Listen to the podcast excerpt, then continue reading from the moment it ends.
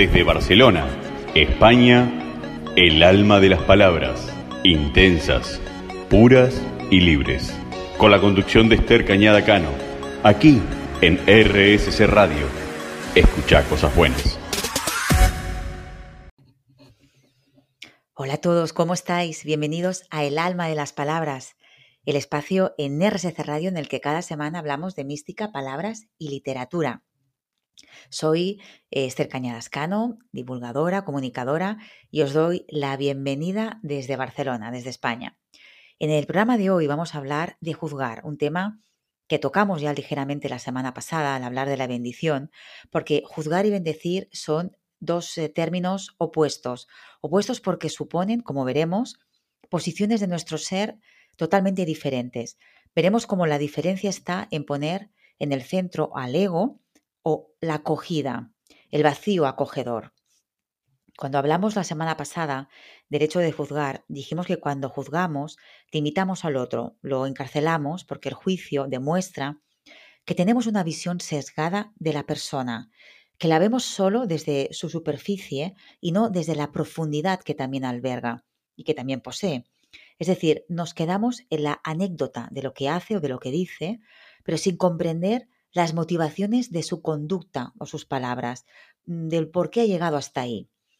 Citamos en el pasado programa las palabras de Meloni para quien un juicio es en verdad un aniquilamiento, un exterminio del otro, porque al juzgar con nuestro juicio lo que hacemos es reafirmar nuestro ego. No solo lo situamos en el lugar más preeminente de nuestro ser, en el centro, sino que además lo reforzamos, lo engrandecemos ante los otros y mostramos así que nosotros, al emitir la sentencia, tenemos una posición moral superior. Somos poseedores de la verdad y no permitimos con nuestro juicio, con nuestra sentencia, con esa actitud, que el otro tenga cabida. Y agrandando el ego, hinchándolo, no dejamos espacio al otro. Todo el espacio lo ocupamos nosotros. Somos más egocéntricos que nunca y por tanto estamos muy alejados de ser seres acogedores, de convertirnos en ese vacío que acoge al otro y que acoge toda la realidad tal y como es. Al juzgar, colocamos a los otros en un estrecho molde que no está hecho a su medida, obviamente, porque lo hemos hecho a la nuestra. Y eso dificulta totalmente, obviamente, que quepan en este molde que hemos fabricado, porque no tienen espacio. Con esta actitud lo que hacemos es despreciarlos, no comprenderlos y reforzar nuestra visión distorsionada. Los clasificamos y no dejamos que nos puedan sorprender, porque ya hemos determinado lo que son. No hay apertura para que nos alcance todo aquello que ellos nos puedan decir, lo que son o lo que nos quieran aportar. No hay receptividad para que puedan mostrarse en libertad tal y como son, sino que todo lo que pueden decirnos o lo que pueden aportarnos ya ha quedado por nosotros abortado antes de nacer, antes de que pueda ser dicho, hecho o demostrado, porque no queremos cambiar de opinión, estamos aferrados en nuestra posición. Nuestro juicio no permite cambios, a menos que reflexionemos y modifiquemos lo que pensamos y así también nuestra percepción de las cosas. La semana pasada también mencioné cómo el origen de que seamos jueces y dictemos sentencia suele deberse a experiencias vividas en la infancia. Normalmente cuando esto sucede es porque hemos aprendido a reprimirnos o a reprimir algo para poder ser aceptados socialmente, porque reprimimos aquello que consideramos que es inaceptable socialmente, que está mal, y por eso lo ocultamos, lo escondemos para poder ser aceptados en nuestro entorno. Cuando eso que reprimimos lo vemos en los otros de una forma vivida, con una normalidad, con una forma tranquila y libre, esa actitud liberada de los otros nos irrita y nos enfada, porque estamos constatando que el otro se permite vivir algo que nosotros no nos permitimos. Y como todo, cuando somos conscientes de que estamos atrapados en este mecanismo, en este círculo vicioso, ya estamos a un paso de la solución. Poner luz en lo que nos pasa, en lo que nos sucede, ya es parte de la solución, de nuestra liberación. Etimológicamente, juzgar procede del latín iudicare, que en un primer momento significaba dictar veredicto. Y esta palabra judicare se forma de ius, de aquí proviene la palabra eh, ley, y dicare, significa indicar. En el diccionario de la Real Academia se dice que juzgar es dicho de un juez o un tribunal, determinar si el comportamiento de alguien es contrario a la ley y sentenciar lo procedente, formar opinión sobre algo o alguien, considerar a alguien o algo de la manera que se indica, creer u opinar algo, afirmar, previa a la comparación de dos o más ideas, las relaciones que existen entre ellas. Y sobre la importancia de no juzgar, el gran eh, testimonio y el ejemplo más preeminente nos lo muestra Jesús varias veces a lo largo de los evangelios. Se sienta a la mesa con todo tipo de personajes rechazados socialmente y que van desde cobradores de impuestos eh, a prostitutas, a todo aquel estigmatizado, rechazado, víctima del juicio social. ¿Y qué ve en Jesús en todos ellos para no juzgarlos como lo hacen los otros? Jesús ve la posibilidad de ser.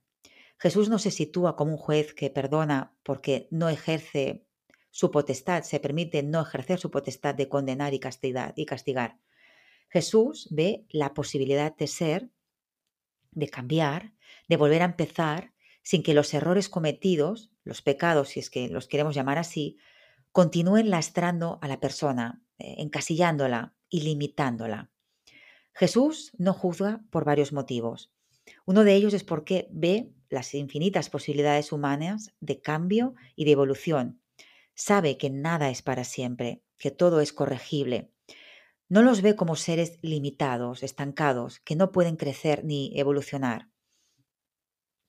Y cuando estos personajes eh, irrumpen en la vida de Jesús clamando perdón, Muchas veces es porque su transformación ya se ha producido, ya le piden perdón porque se han dado cuenta de su error y pide perdón para perdonarse a sí mismo y permitirse renacer, porque la capacidad de ser perdonado, de perdonado, de pedirle perdón, depende también de su propia concepción, de que se han dado cuenta de que han iluminado esa sombra que hasta ese momento había quedado oculta, pero una vez se les muestra, aparece iluminada ante sus ojos, deciden corregir. Dos de los pasajes más emblemáticos en los que nos enseña que Él no juzga están protagonizados por mujeres, las grandes estigmatizadas de la historia. Uno de ellos es el pasaje de la mujer pecadora que se relata en el Evangelio de Lucas.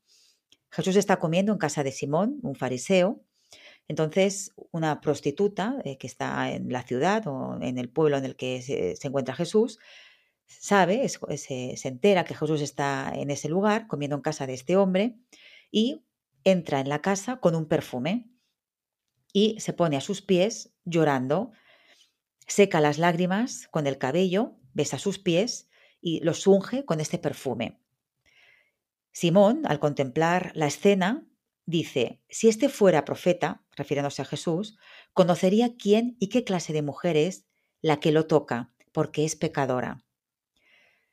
Al oír estas palabras, Jesús le contesta con una parábola. Le dice, un acreedor tenía dos deudores, uno le debía 500 denarios y el otro 50. No teniendo ellos con qué pagar, perdonó a ambos. Di pues, ¿cuál de ellos lo amará más? Entonces Simón, le responde que aquel a quien perdonó más, que tenía más deuda. Entonces Jesús le responde, has juzgado bien. Entonces Jesús prosigue. ¿Ves a esta mujer? Entré en su casa y no me diste agua, entré en tu casa y no me diste agua para mis pies. Pero ella ha regado mis pies con lágrimas y los ha secado con sus cabellos. No me diste beso, pero ella, desde que entré, no ha cesado de besar mis pies. No ungiste mi cabeza con aceite, pero ella ha ungido con perfume mis pies. Por lo cual te digo que sus muchos pecados le son perdonados, porque amó mucho. Pero aquel a quien se le perdona poco, poco ama. El perdón, según las palabras de Jesús, llega por el amor, por perdonarse a uno mismo y descubrir la posibilidad de ser más, incluso otra cosa de lo que se ha sido hasta ese momento. Es permitirse ser otra cosa de lo que se ha sido hasta ese momento. El perdón no tiene que ver con el juicio. Jesús no la juzga, sino que la libera de sus propias cadenas y de las cadenas impuestas desde afuera. Con su participación se produce una doble liberación.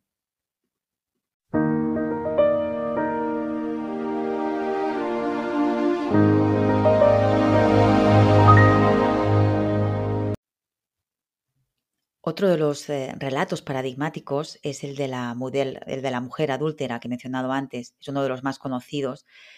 Es aquella mujer a la que van a apedrear, a la que van a lapidar, una mujer a la que se ha sido sorprendida, se le ha sorprendido cometiendo adulterio, tal y como marca la ley, em, la deben lapidar. Y le preguntan a Jesús qué opina. Le piden la opinión para saber si él se atreve a contradecir la ley de Moisés y acusarlo. Jesús se inclina y comienza a escribir en el suelo. Y fue entonces cuando pronuncia la célebre frase, el que esté libre de pecado, que tire la primera piedra. Y él, después de pronunciar esta frase, continúa escribiendo. Como vemos en ambos casos que, hemos relatado, eh, los mismos casos tienen la misma estructura. Una víctima, que es una mujer, es femenina, y unos acusadores que son masculinos. Y una tercera figura, que es la figura de Jesús, que aparece como un observador. Y a la figura del observador, que es la de Jesús, se le exige, se le pide que se defina, que se posicione dentro de la, dentro de la escena. Las dos mujeres representan, a través de sus cuerpos en un nivel simbólico, la inmediatez de la vida, el impulso y el instinto que las lleva a transgredir esas normas sociales. Y en tanto que ambas eh, transgreden estas eh, normas sociales, resultan una amenaza para la norma social dictada por los hombres y por ello son acusadas. Jesús es en estos casos la figura mediadora, media entre los hombres y ellas. Entra en contacto con la primera mujer, aquella que le besa los pies, a través del lenguaje corporal, el lenguaje femenino, aceptando que le lave los pies con sus lágrimas y que le seque con sus cabellos. En la segunda escena de la mujer pecadora, Jesús toma partido por esta mujer acusada agachándose hasta la tierra, es decir, cuando se, posiciona escribiendo en el suelo. Con, con, este gesto no solo se acerca a ella, sino también a lo femenino que es la tierra, a la vida que nace de ella, de la mujer, antes de que la razón nos aleje de la vida, la razón simbolizada en los hombres, de la naturaleza, de lo femenino, de lo vital, y nos convierta en acusadores y en jueces de un mundo construido en base a nuestras ideas, a nuestros conceptos hechos por y para nosotros, y no, para, y no y por y para todo el mundo. No son ideas liberadoras, sino que aprisionan. La mediación de Jesús pone el foco en la injusticia del juicio masculino, lo hace evidente. Su participación consigue enfrentarse a la injusticia y además la desarma sin violencia. No reacciona del mismo modo porque Jesús no está en el mismo sitio que ellos. Tampoco está en el sitio opuesto. Jesús está en su sitio, fuera de esa dinámica limitante. Por eso no está en el opuesto. Él está en el de la justicia, en el de la comprensión, en el de la misericordia. En los dos casos, Jesús y las mujeres son acusados por la ley. Hay una sospecha de que no siguen la ley. Y en ambos casos, Jesús tiene una respuesta que libera tanto a las mujeres como a los hombres del juicio y de la condenación. Libera a los dos porque es capaz de hacer ver a la persona que hay en todos ellos. No libera a unos para acusar a otros, sino que los libera a los dos de la injusticia de la ley y de sí mismos, porque esta doble injusticia también aprisiona a, los dos, a, hombres y a mujeres, porque dejan de esta manera, al liberarse, dejan de ser prisioneros de sí mismos. Jesús encuentra, como vemos, una tercera vía que hace que no se decante ni por el instinto representado por lo femenino, como hemos visto, ni por la ley que representa lo masculino, sino por lo común que hay en ambos y que nos trasciende a todos, el misterio de cada uno, la irradiación de vida, de luz, de esencia única que hay en cada existencia. Jesús es capaz de reconocer en cada uno de nosotros eso, esa posibilidad de ser. El juicio despersonaliza, y no solo anula al otro, sino que también arrastra al exterminio al que juzga, así como supone también al que juzga y al que emite, o y al que recibe el juicio un oscurecimiento, porque cada persona es una manifestación, una revelación del único, es decir, de Dios, y cuando juzgamos, todo esto queda oculto, cubierto por una oscuridad. Para dejar de juzgar, en tanto que juzgamos en los otros todo aquello, todas aquellas pulsiones, aquellas emociones que no tenemos resueltos en nosotros, primero debemos analizar de dónde procede nuestra inclinación a juzgar lo que juzgamos. Debemos conocernos, ser sinceros y honestos con nosotros mismos. Y esto es lo que nos lleva a perdonarnos.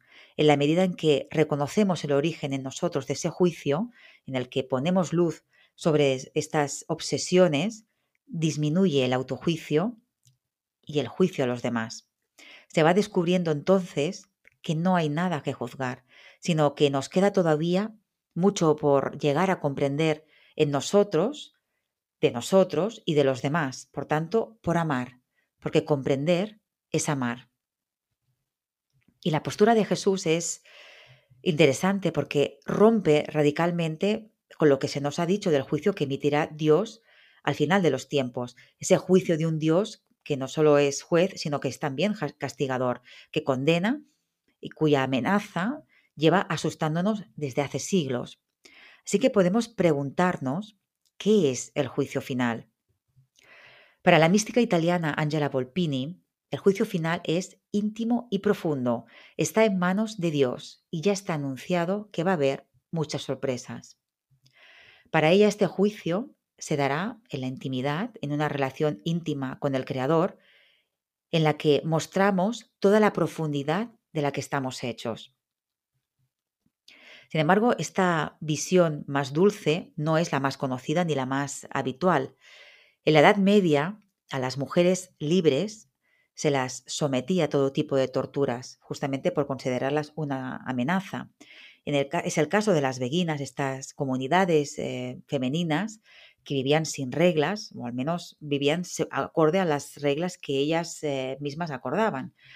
Y de esta manera vivían una espiritualidad libre y honesta.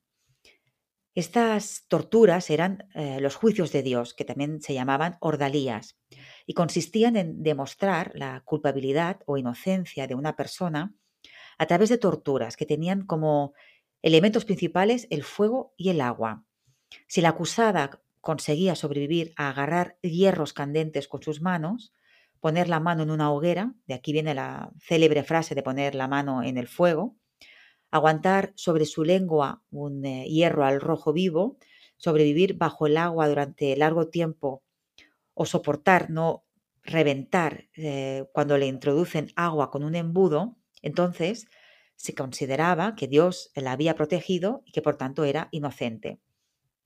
Como es de esperar, esto eh, no era nada habitual que sucediera.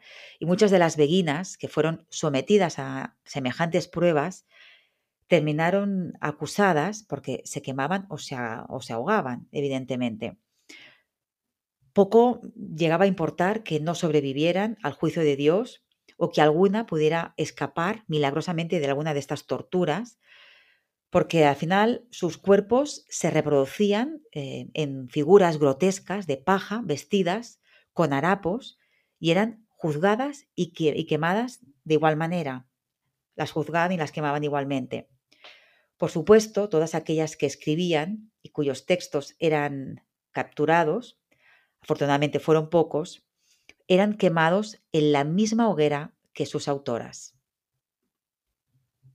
Desde Barcelona, España, el alma de las palabras, intensas, puras y libres.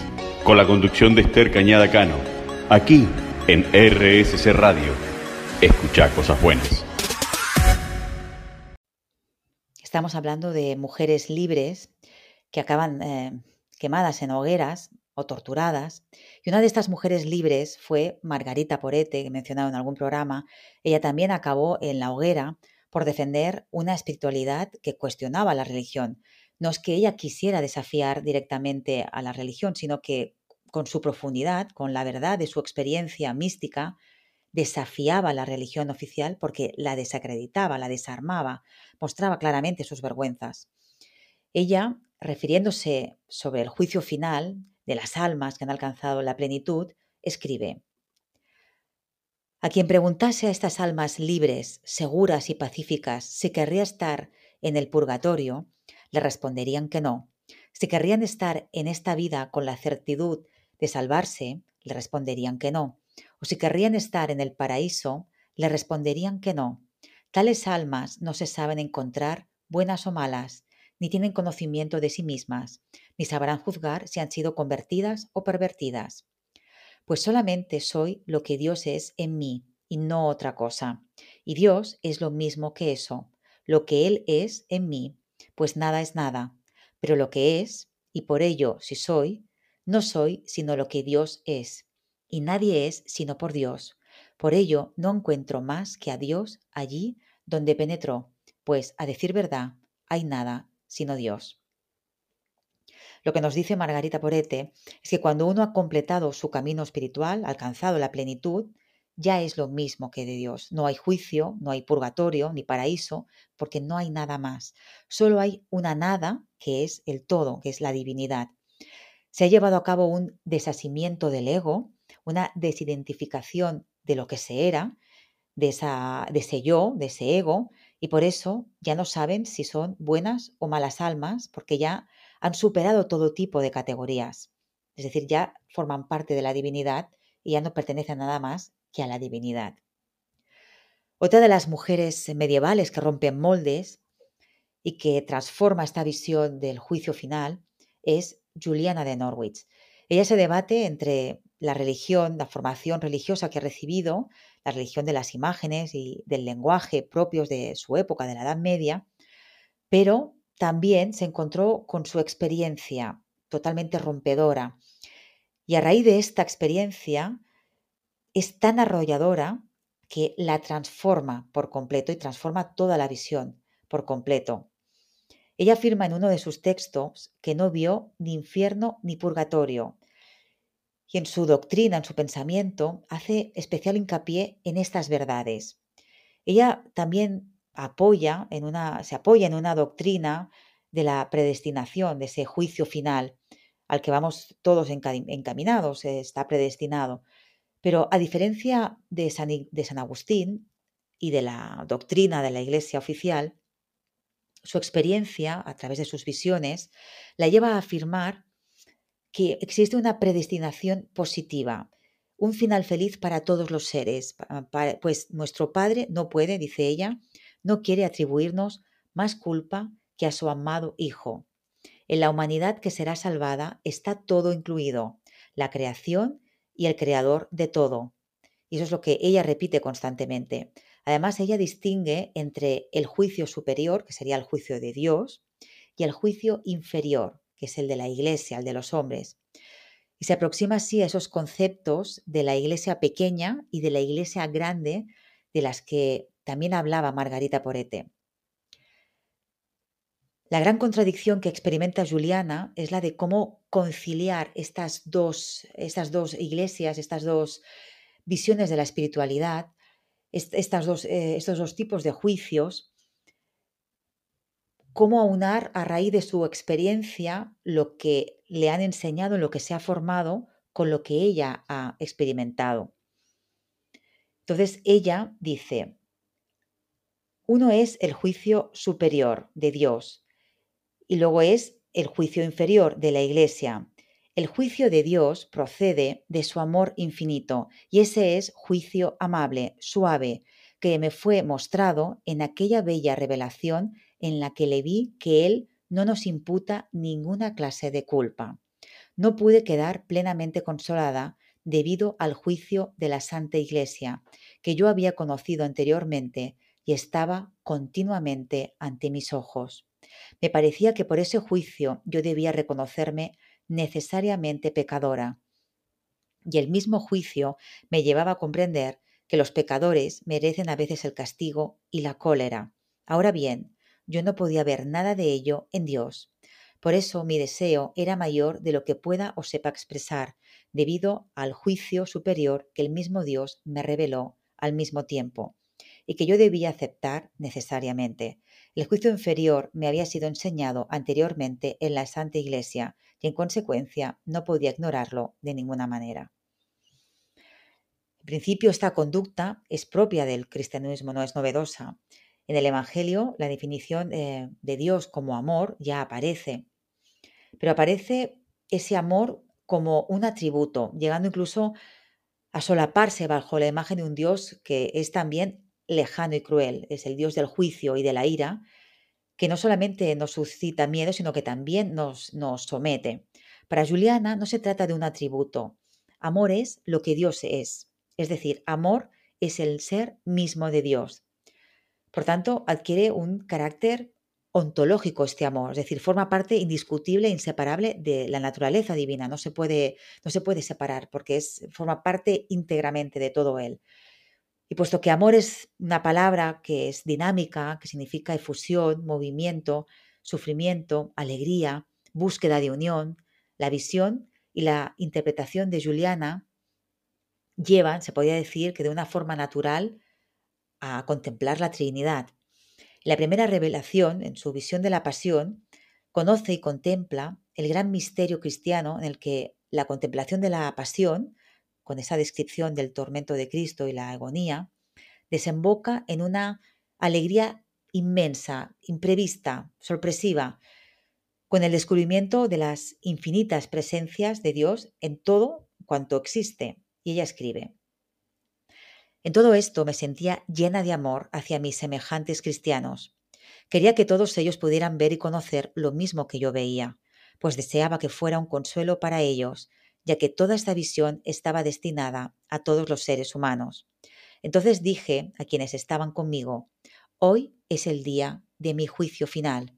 Y dijo esto porque esperaba morir, porque el día en que un hombre o una mujer muere, recibe el juicio particular y será para siempre, tal como comprendí. Dije esto porque quería que amaran mejor a Dios y para hacerles conscientes de que esta vida es breve, de lo cual podían verme como un ejemplo, pues en todo aquel tiempo esperaba morir, y era para mí maravilloso y algo sorprendente, pues me parecía que esta visión me era revelada para aquellos que seguirán viviendo pues estas son plenamente buenas y todos sus juicios son leves y suaves y procuran gran descanso al alma que abandona la contemplación de los ciegos juicios de los hombres al juicio hermoso y dulce de nuestro Señor Dios.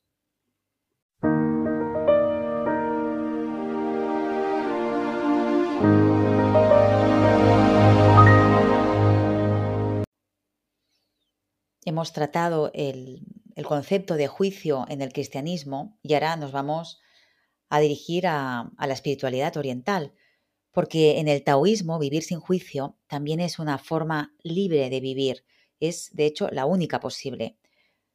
Xuanzi, siguiendo el taoísmo, explicaba, rectifica tu cuerpo, unifica tu visión y la armonía del cielo vendrá a ti. Ahorra tu inteligencia, simplifica tu juicio y el espíritu permanecerá fijo en ti. La virtud se te mostrará en toda su belleza y el Tao establecerá en ti su morada. Que tus pupilas se asemejen a las del ternerillo recién nacido y no te afanes en averiguar la razón de cuanto acaece. El Tao nos invita a conciliar la paradoja, es decir, a vivir la máxima actividad y la máxima pasividad sin estar refiriéndose a uno mismo, al yo, por tanto, estando abierto a todo. Conecta tu cuerpo con el todo, unifica tu visión, es decir, contempla lo exterior como algo unido a tu interior y viceversa, no caigas en la falsedad de la división, de la separación, que es cuando aún el ego está en el centro del ser. Si lo dejas caer, si dejas caer tu ego, si te sientes eh, unido a todo, eso es lo que sucede cuando dejamos caer el ego, entonces te sentirás en armonía. Ahorra tu inteligencia, es decir, que la mente no participe en todo, déjate fluir, conectar, no juzgues y el espíritu estará en ti. Contemplarás la virtud y la belleza de las cosas y que tu mirada sea como la de un ternerillo, es decir, que tu mirada sea limpia y dulce para poder percibir y ser alcanzado por estas maravillas sin intentar entender desde la razón lo que sucede, lo que es. El budista Jansin Senchan firma unas palabras, afirma en unas palabras sobre el juicio, porque cuando juzgamos significa que nuestra mente, nuestro pensamiento y por tanto nosotros estamos esclavizados. Y dicen estas palabras. Cuando la mente está esclavizada, la verdad se oculta y todo es turbio y confuso, y el agobiante hábito de juzgar trae disgusto y desánimo. ¿Y quién nos juzga? Nos podemos preguntar. Sobre todo nosotros mismos pero no para condenarnos, o al menos debería ser así, sino para corregirnos, para conocernos. San Ignacio distingue diversos climas o tiempos del alma, diferentes etapas, que se pueden considerar como tres estadios de conciencia. El tercer tiempo se corresponde con el raciocinio de la mente y esta a su vez tiene dos modalidades, una más analítica a base de establecer una lista de pros y contras y otra más intuitiva, basada en un proceso de desidentificación, es decir, de no sentirnos identificado con el yo y con lo que creemos que somos. Se trata de distanciarse de uno mismo y de mirarse desde tres ángulos diferentes. Es decir, ¿qué le diría a otro si estuviera en mi caso? ¿Qué decidiría si estuviera ante la muerte? ¿Qué decidiría si estuviera ante el llamado juicio final? Es decir, ante la revelación completa de mi vida de lo que he hecho.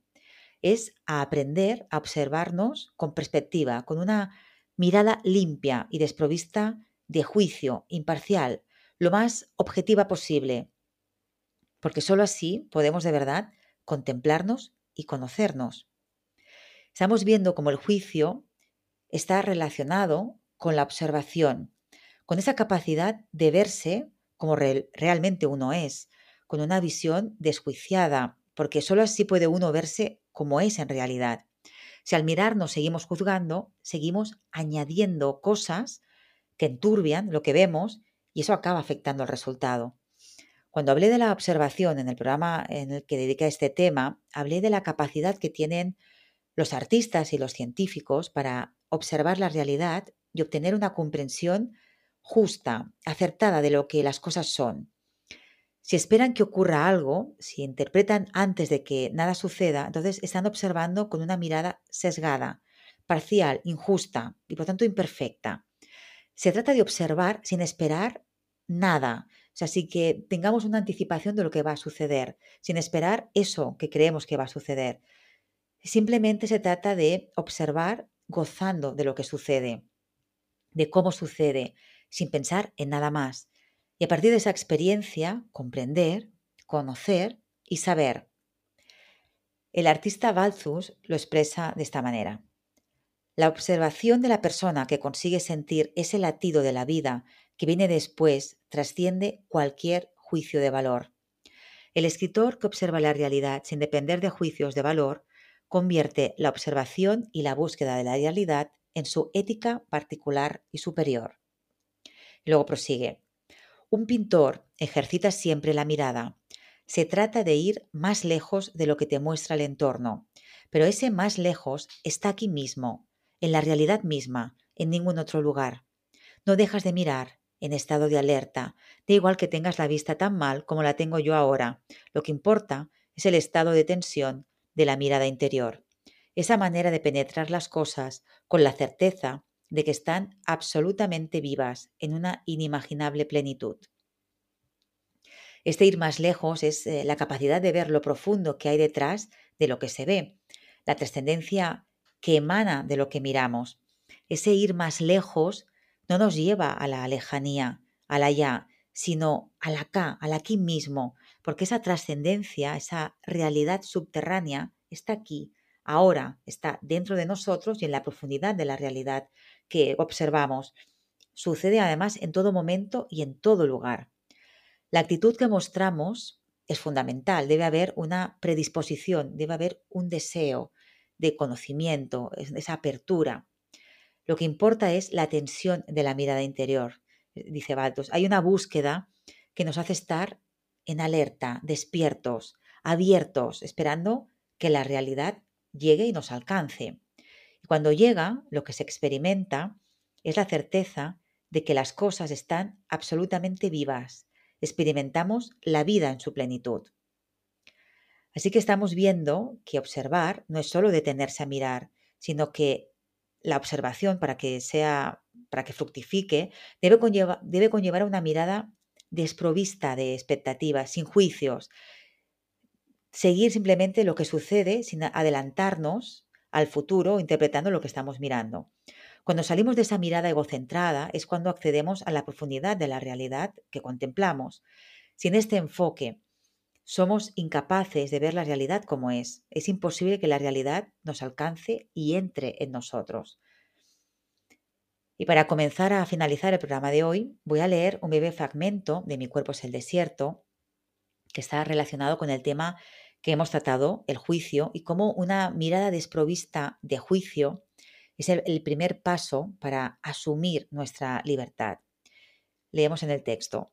Pese a eso, me sentía realmente libre, ajena a los juicios de ojos que no me reconocían, protegida de lenguas con garras encendidas y encías dentadas por cuchillos de rabia. Lejos de la furia, me sentí liviana. No notaba ni el peso de mis huesos, y a ratos me sentía infinita y poderosa, fuera del alcance de los demás y concentrada en mí. Y ahora sí, hasta aquí el programa de hoy. Nos volvemos a escuchar en RSC Radio la semana que viene, el próximo jueves, para tratar sobre un nuevo tema de mística en el alma de las palabras. Ya sabéis que será a partir de las 5, eh, si estáis en Argentina, las 9 de la noche desde España. Y siempre que queráis, en el perfil de Spotify de RSC Radio. Muchísimas gracias por vuestra compañía, por escucharme. Os mando, como siempre, desde el corazón, desde Barcelona, la mejor energía y un abrazo muy, muy fuerte. Hasta pronto. Desde Barcelona, España, el alma de las palabras, intensas, puras y libres. Con la conducción de Esther Cañada Cano, aquí en RSC Radio Escucha cosas buenas.